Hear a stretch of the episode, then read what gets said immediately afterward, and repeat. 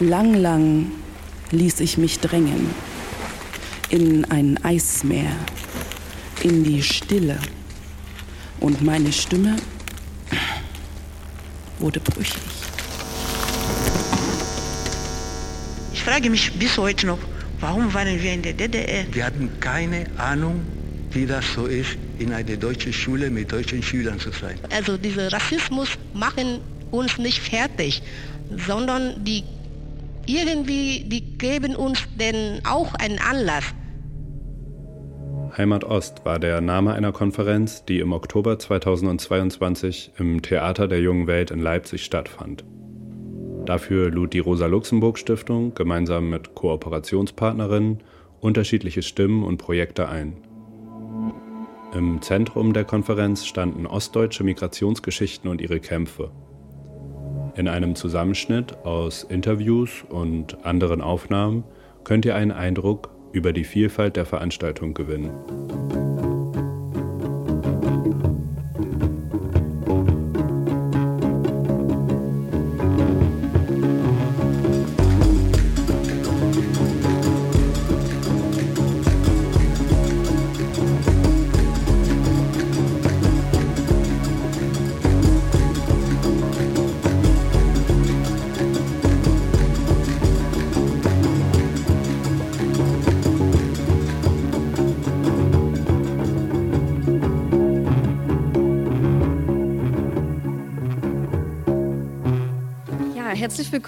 Zur Heimat-Ost-Konferenz Migration und migrantische Kämpfe des Ostens in Leipzig. Das ist Lydia Lirke. Ich freue mich voll, dass so viele Leute da sind und dass der Raum so gut bestückt ist. Sie ist eine der Hauptorganisatorinnen und eröffnet gerade die Veranstaltung. Und ähm, bevor, ich, bevor wir mit der szenischen Lesung beginnen, wollte ich euch noch einen kurzen Überblick mit meinen Kollegen hier über die nächsten zwei Tage verschaffen. Denn das ist schon die zweite äh, Heimatkonferenz der Rosa-Luxemburg-Stiftung. Und es gab bereits vor drei Jahren eine Heimatkonferenz und der Titel ist sozusagen eine, als Reaktion auf das damals entstandene Heimatministerium von Horst Seehofer and Friends entstanden und soll so ein Gegennarrativ zu dieser, dieser deutschen Heimat, die damit so repräsentiert werden sollte. Genau, war dieses Heimat mit AY so, einen, so eine Gegenerzählung. Und diese fand damals in Hannover statt und heute ist sie hier in Leipzig, weil sie nicht ohne Grund im Osten fortgeführt werden soll.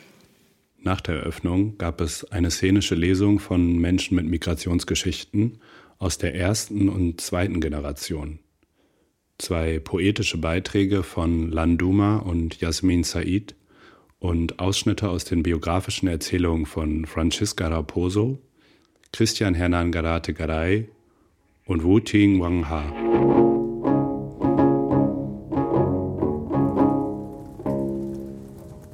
Asche zu Asche. Ich klopfe auf die Oberfläche der Truhe einmal, zweimal. Es regt sich nichts. Ich erwarte, dass ein fantastisches Wesen die Fühle aus den Löchern im Holz steckt, aber kein Zucken. Ich nehme die Kiste in die Hand, sie ist leicht, entgleitet mir, drückt mich zeitgleich zu Boden. Meine Beine sind zementierte Röhren, die sich schwer bewegen. Ich kniee nieder, stelle die Truhe wieder ab. Meine Geduld, das sagte man mir nach, sei eine hohe Qualität. Das kommt mir zurecht, dass meine Dummheit als wertvoll verkauft wird, und so nickte ich immer dankend. Ich bin nicht geduldig. Mit den Fingernägeln kratze ich Rillen in das Holz, nage an den Kanten und versuche eine Öffnung zu finden. Die Straßen sind glänzend bedeckt vom kalten Regen am Morgen. Als ich aufstand und aus dem Fenster sah, wie die zarten, nassen Linien von oben nach unten fallen, dachte ich schon, heute ist ein Tag, um auf den Friedhof zu gehen. In der Mitte des Friedhofs steht ein großer Baum, dessen Äste und Blätter sich nach unten biegen, fast als würde er sagen, ich trauere mit den Toten der Erde und verneige mich. Unter jenem Baum steht diese dämliche Truhe, die ich nicht öffnen kann. Auf ihr sind meine Initialien geschrieben. Fast wie ein Jäger kauere ich mittlerweile und kreise um das Objekt. Ich würde mich gerne draufschmeißen, damit es unter meinem Gewicht zerbricht. Mein Körper aber ist schwach. Nur mein Kopf ist schwer, den ich mit hochgezogenen Schultern in den letzten Jahren umherziehe. Neben meinem Fuß bemerke ich einen Ast. Er ist klein und dick und gleicht einem Hebel. Ich packe ihn und ramme von oben in die Decke der Truhe. Er steckt fest. Ich rüttele an ihm und das Holz der Oberseite wird brüchig, sodass ich es aufbrechen kann. Durch den harten Ruck sehe ich nicht, wie meine Hand in Verbranntes greift, es aufwirbelt und mich in einer Wolke einschließt. Äh, ich heiße Francisca Raposo. Ich komme und lebe in Mosambik. Ähm, ich bin hier in der, in der ehemaligen DDR damals mit zwölf Jahren hier gekommen. Ich wurde einfach in eine Schule ausgesucht, dass ich hierher kommen sollte. Das war ein Vertrag zwischen unserer Regierung und die, die DDR-Regierung.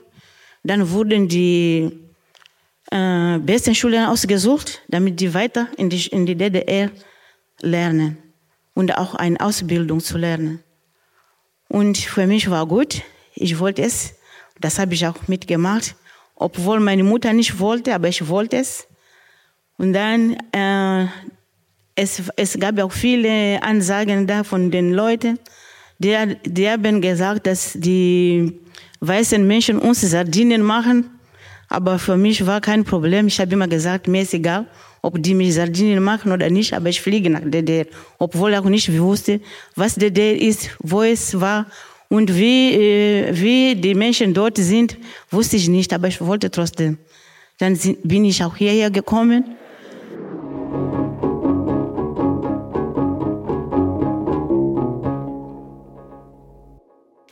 Mein Name ist Christian Hernán Gara de Garay. Ich komme aus Chile, Santiago. Ich bin 1974 in die DDR gekommen. Wir waren sechs Geschwister und meine Eltern. Wir haben so eine ähnlich parallele, ähm, wie soll ich sagen, Lebensabschnitte gehabt wie Franziska. Da gibt es viele Parallelen. Aber ich habe auch in deiner Ausführung gemerkt, dass unter diesen Parallelen gab es sehr negative und sehr positive. Also wir waren ja, wir waren ja äh, politisch Exilierten. Ja, äh, wir haben äh, Asyl gekriegt in der DDR und äh, nun ja, das war eine schwere Entscheidung für meine Eltern, weil die, die kannten nicht den Sozialismus. Der, der, in Chile haben die den Sozialismus niedergemacht. In den Zeitungen, in der Presse, überall. Äh, der, der Sozialismus ist, ist ein, ein, ein Monster. Ja. So. Und nun eine Million von Chilenen sind in Exil gegangen nach 1973. Ein Teil von denen, ungefähr 3000, hat sich, äh, hat sich entschlossen, in die DDR zu kommen. Die wollten einfach wissen, was ist das, der Sozialismus?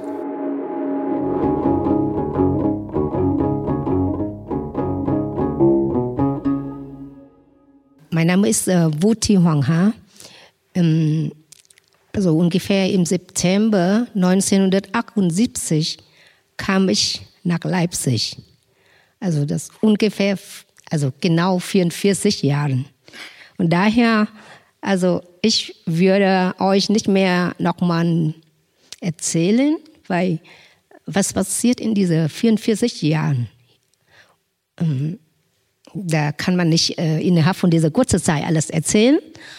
Und äh, ich kann nur sagen, ähm, ja, diese 44 Jahren bin ich immer in Ostdeutschland geblieben. Also die ersten sechs Jahre so äh, zum Studium in Leipzig und dann die Reste von den anderen Leben in Magdeburg. Also das sind so wichtige ich, ich ähm, ja, erzähle so nur ganz kurz. Also 78 kam ich ans, äh, mit 18 nach Leipzig und äh, diese Bilder, sind noch genau jetzt in meinem Kopf.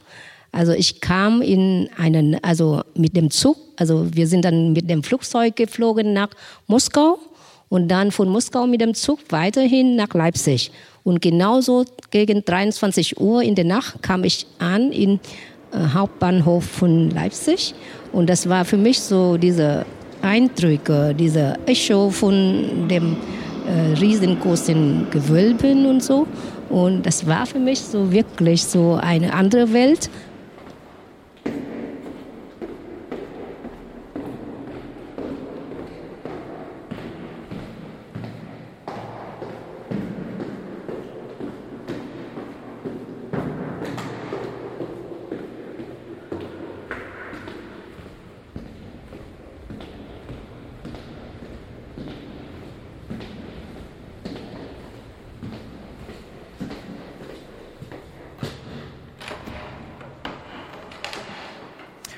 Doheme. Ich bin ja nur hier in Sachsen aufgewachsen. Könnte auch sagen, ich wäre hier daheim irgendwie.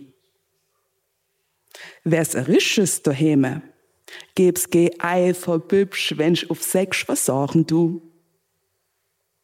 Wenn wir sprechen können, wie wir wollen und aussehen, wie wir sind und keine Gewalt mehr erleben müssen, dann wäre Heme auch für mich ein echtes. Und ich tät sagen, mein Leib, Schlobsch, etc. bb.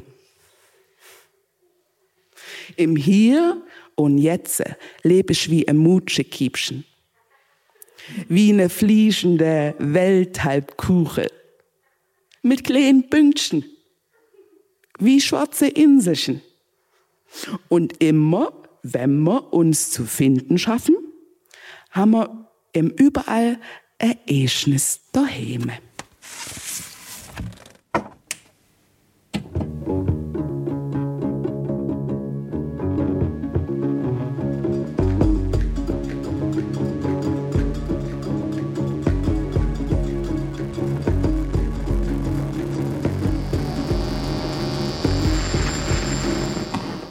Also ich würde sagen, Zwischenbilanz bin ich sehr happy, dass alles so gut läuft.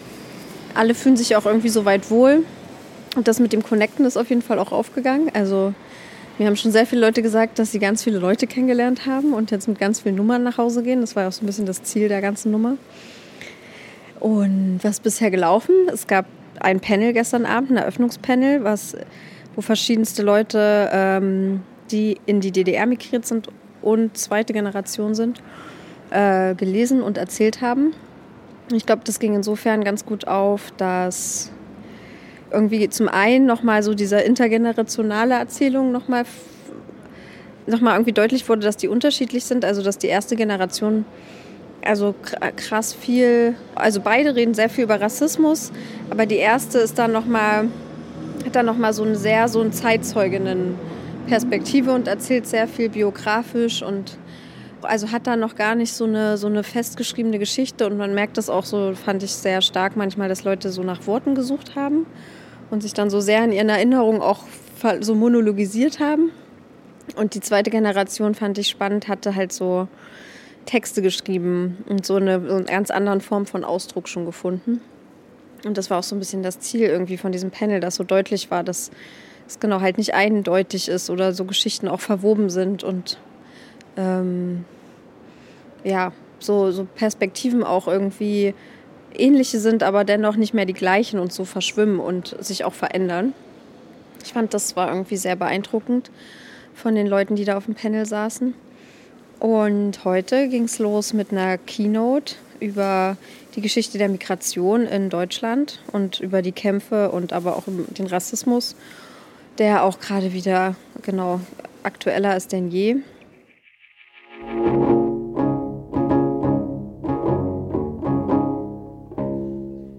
Zwei Jahrzehnte versetzt zum Westen beginnen seit einigen Jahren die jetzt erwachsenen gewordenen Kinder der Vertragsarbeiterinnen. Aufgrund des verwehrten Familiennachzugs, oftmals Kinder binationaler Ehen, in den letzten Jahren die Geschichte ihrer Eltern sichtbar werden zu lassen. Nicht zuletzt für sich selber. Sie tun dies gemeinsam mit den organisierten Geflüchteten und anderen Verbündeten wie beispielhaft der migrantische Parade Powerblock auf der Unteilbar-Demonstration 2019 in Dresden. Filme wie Sorge 87, Die Mauer ist uns auf den Kopf gefallen, Obst und Gemüse oder Paulino Para RDA sind eben solche Denkmäler für die Elterngeneration, wie es das Video der Microphone Mafia war. Und aktuelle Webdokus wie Eigensinn im Bruderland, Erinnern oder Hoyerswerda 91 schaffen Erinnerungsräume, in denen die vielen Zeugnisse von ehemaligen VertragsarbeiterInnen oder auch Überlebenden rassistischer Angriffe und Pogrome wie die Arbeiten von Maifun Kollert oder Isabella Tiberiade, die Rostock und Lichtenhagen, Rostock-Lichtenhagen überlebten, oder Emanuel Adu Agimen aus Hoyerswerda miteinander in Verbindung treten können. Konferenzen wie das Chemnitzer NSU-Tribunal 2019, diese Heimatkonferenz oder nächste Woche die Mikopa, Publikationen wie Ossi of Color oder Das Lächeln meines unsichtbaren Vaters und Aufarbeitungen wie jene von Patrice Potrus, Angelika Kim, Lydia Lierke oder Katharina Wader und vielen anderen Zeugen von einem generationalen Aufbruch, der mit dem offensiven Motto Der Osten bleibt migrantisch die Verhältnisse in diesem Teil des Landes und weit darüber hinaus zum Tanzen bringt. Einer der wenigen Abende, bin mein früh daheim, einer der wenigen Abende, geh ich direkt in mein Zimmer rein, sehe meinen Vater auf den Fernseher starren, seinen starren Blick auf dieser Talkrunde verharren. Wir sehen diese Weisen, die Ausländern den Weg weisen, wie in diesen klugen Kreisen, Binsenweisheiten kreisen. Leise dreht sich mein Vater um, schaut mir in die Augen, seine Fragen mich stillschweigend aussaugen. Wo sind meine Kollegen, die wissen, wie es wirklich war? Wo sind meine Kollegen, warum sitzen sie nicht da, um selbst zu erzählen, wie es uns früher erging, wie damals für uns die neue Zukunft anfing.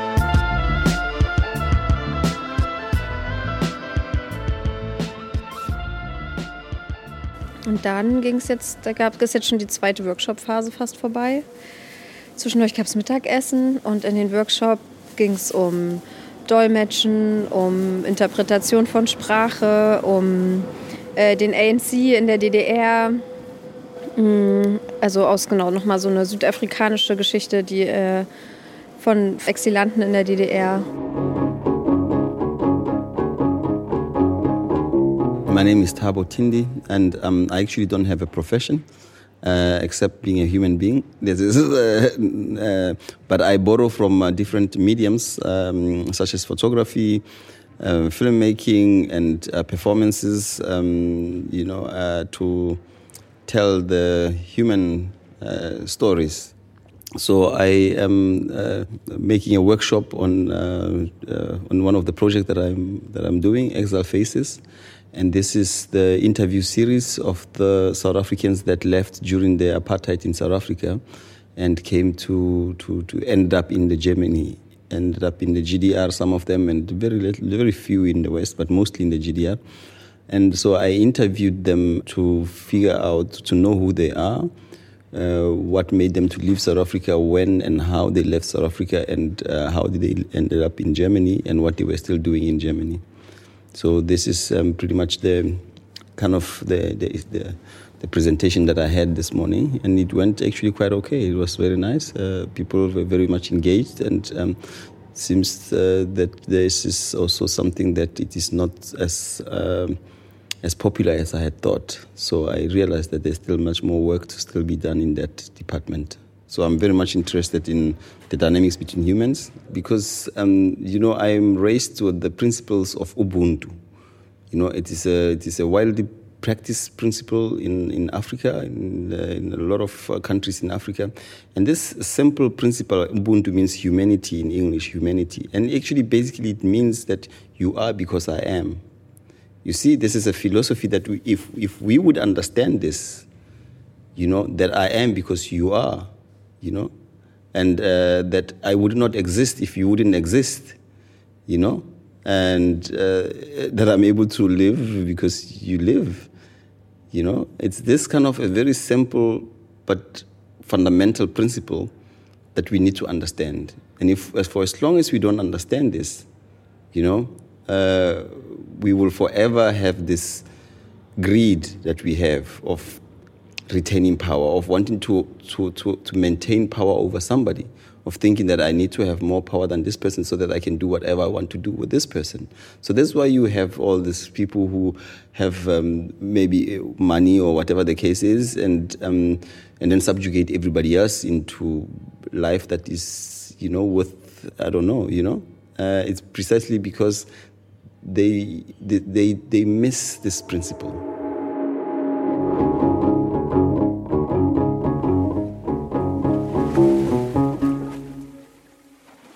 Imagine if the, the drops of the ocean, you know, say, okay, I'm an individual and I want everything for myself. You know, the ocean is made of droplets. And, and you know, and it's small droplets that make the whole ocean you know? So if the droplets decide now that they don't want to come together and they want to, you know, then we will not have the ocean. You see, this is where humanity is going.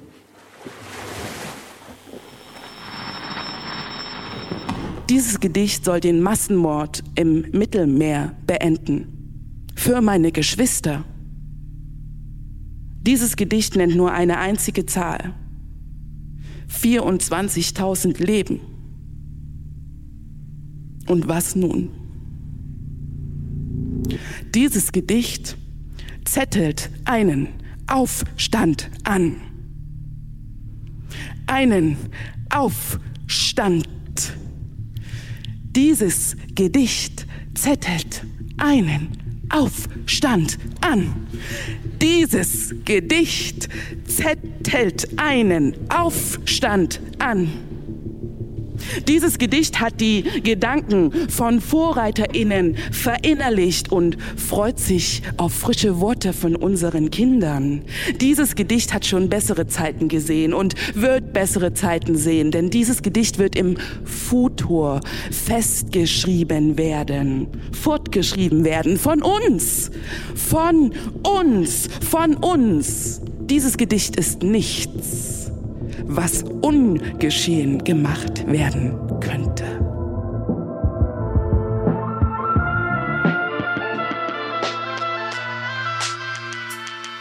Damals hieß man uns willkommen mit Pauken und Trompeten. Die Musik ist verstummt und heute hört man sie nur reden. Dass wir uns in Deutschland nicht so recht integrieren, ist es Integration, wenn Häuser brennen und sie applaudieren. Damals war das anders. Vor den Fortwerken, ob Deutsch, Türke, Italiener zusammen zeigten wir Stärke. Mit gemeinsamen Zielen, hatten gemeinsame Werte, standen Schulter an Schulter auf gemeinsamer Fährte. Damals zeigte man Verständnis, heute die Tür. Besser gestern als heute, wenn's sein muss mit Willkür. Fühl mich hintergangen wie eine betrogene Braut. Bin erschöpft und ergraut. Ich danke für den Knockout.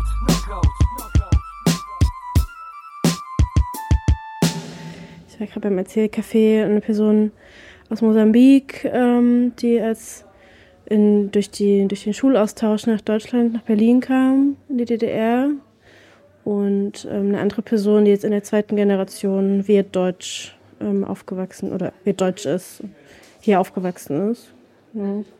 Also die Themen waren vor allem so im, im Erzählprozess erstmal dieses Ankommen in einem Land, was ein ja vorgibt aufzunehmen und, und willkommen heißt und dann als kleines Kind eben diese große Dankbarkeit erstmal zu spüren von ihr jetzt ähm, und dann aber erste Gewalterfahrungen zu machen. Es ging auch um einen Mordfall an einem anderen Musik mosambikanischen Jungen von ähm, vermutlich rechten Jugendlichen, aber das war nicht ganz klar. So die, der Mordfall wurde nie geklärt. Das war so die erste, der erste Schock für uns alle, glaube ich, im Publikum ähm, und auch für Sie in Ihrer Biografie. Und dazwischen, wegen dieses Rassismus, wurde auch ein von unseren Kollegen getötet. Ja, sie haben, das war eine Diskothek. Es gab da Streit, weil Normalerweise, wenn wir im Diskothek waren, viele deutsche Mädchen wollten mit mosambikanischen Jungs tanzen. Und das gab Probleme da. Und ich weiß nicht genau, was da passiert war. Die haben ihn vielleicht geschlagen, weiß ich nicht, und ins Wasser geworfen. Und dann starb er dort. Und alle Schulen waren sehr wütend, besonders die Jungs. Die wollten auch dasselbe mit einem Deutschen machen.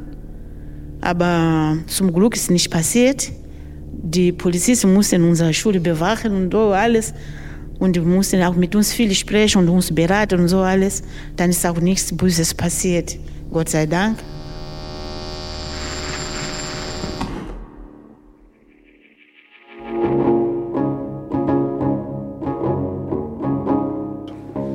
Ich bin mal sehr gespannt auf die Panel jetzt gleich, dass es nochmal irgendwie zu einem kritischen Austausch auch kommt, was jetzt so Perspektiven angeht. Also weil ich würde sagen, die Workshops waren ja eher viel so Aufarbeitung oder okay, wo stehen wir jetzt und was ist so passiert und die Panel jetzt am Abschluss sollen nochmal so Ausblick geben in, okay, wie geht es jetzt weiter, wo geht es jetzt hin? Mohammed, postmigrantisch, steht glaube ich irgendwo auch hinter uns wenn wir postmigrantisch als ähm, verstehen als quasi nicht als ein Nach, sondern im Sinne von einem, wir nehmen, wir akzeptieren, dass Deutschland eine Migrationsgesellschaft ist. Wir akzeptieren, dass Deutschland ein Einwanderungsland ist, in dem immer wieder eine neue erste Generation auch ne, ankommen wird, immer wieder aufs Neue mit denselben ersten neuen Herausforderungen konfrontiert ist und Menschen, die nach und nach ankommen, da sind, in zweiter, dritter, vierter Generation da sind, wenn wir das Post mal in die Richtung verstehen. So, welches Wir kann es geben? Wo sind die Grenzen, wo sind Möglichkeiten für dich? Also es gibt natürlich Möglichkeiten und Grenzen in dem Raum. Und als du diese Geschichte erzählt hast von ähm, deinem Freund oder Kumpel, der mit dir da war, musste ich auch selber eine eigene Geschichte, die ich, äh, die ich erlebt habe. Ähm, ich glaube, das war ein von Phoenix Training. Also das, äh, glaube ich, da habt ihr oder hast du dieses Training organisiert und dann, wir waren in einem Phoenix Raum. Äh, Phoenix ist Empowerment für Menschen mit Migrationsgeschichte. Und da waren wir in dem Raum, ähm, glaube ich, über 20, 22, unter denen fünf Leute erste Generation und der Rest zweite Generation. Und da haben wir die ganze Zeit von auch von wir gesprochen und von wir. Und das war sehr schön und das, das, das war wirklich da. Wir war da. Bis zu einem Konfliktpunkt oder ein Thema, so, das angesprochen wurde, das nur von uns erste Generation verstanden wurde oder nachvollziehen äh, hätte nachvollzogen werden konnte. werden, dass man hat nachvollziehen, man konnte es nachvollziehen. Und dann, da habe ich gemerkt, nein, also wie, ist, das wir jetzt gibt's nicht. Also dann, dann sind wir und seid ihr. So, also es ist halt, das, du kannst das nicht nachvollziehen, was das gerade was abgeht. Und auch gab es natürlich im, im Laufe des Wochenendes mehrere Momente, wo wir gedacht haben, okay, es gibt wir, was uns verbindet, keine Ahnung, wenn wir sagen zum Beispiel Kampf gegen Rassismus, Vertretung, ähm, Zugehörigkeit, was auch immer. Aber es gibt natürlich auch, dass wir ist nicht da, wenn wir sagen, okay, ähm, weiß ich nicht, Aufenthaltsprobleme, Sprachkurse, ähm, Zugang zu den, ähm, ähm, zu den, zu den Sprachkursen oder Sprache, zu dieser bestimmten politischen Sprache zum Beispiel oder ähm, ähm, ja, was auch immer, es fehlt mir. Oder, oder auch tatsächlich Retraumatisierungsthema, wenn jemand abgeschoben wird oder so. Das ist, betrifft vielleicht die erste Generation mehr als zweite Generation. Ähm, also ich will natürlich nicht, nicht hier, ähm, also ich will verbinden, nicht, nicht teilen. Aber, aber dass wir, es gibt natürlich die Möglichkeiten von wir, wenn wenn wir genau über diese Themen reden. Und wir sollen es auch akzeptieren, genauso wie du gesagt hast, dass es okay ist, auch kein Problem, ist nicht schlimm, dass wir, dass wir in diesem großen Wir auch einen Raum schaffen für ein kleineres Wir, so das sich sozusagen kümmert um andere Themen, die. Äh, wie viele Wirs? Bitte? Wie viele Wirs da drin? wir sind Narrativ, äh, wir sind Magazin. Wir sind das LIA-Kollektiv. Äh, wir sind der Dachverband Sächsischer Migrantinnenorganisation. Genau, also wir sind Mikronetz Thüringen. Wir sind, also wir sind vom Multikulturellen Zentrum in Dessau. Wir sind als Kind los. Wir sind nicht Aurora und Massimo. Wir sind die Westdeutschen. Wir, wir, wir sind schon eine Familie. Wir sind alle zusammen nach Leipzig gekommen. Wir sind nicht weg. Wir sind Kooperationspartner. Wir bleiben immer noch da. Wir müssen alles von vorn anfangen. Wir sind leider schon über der Zeit. Tut mir sehr leid. Vielen Dank.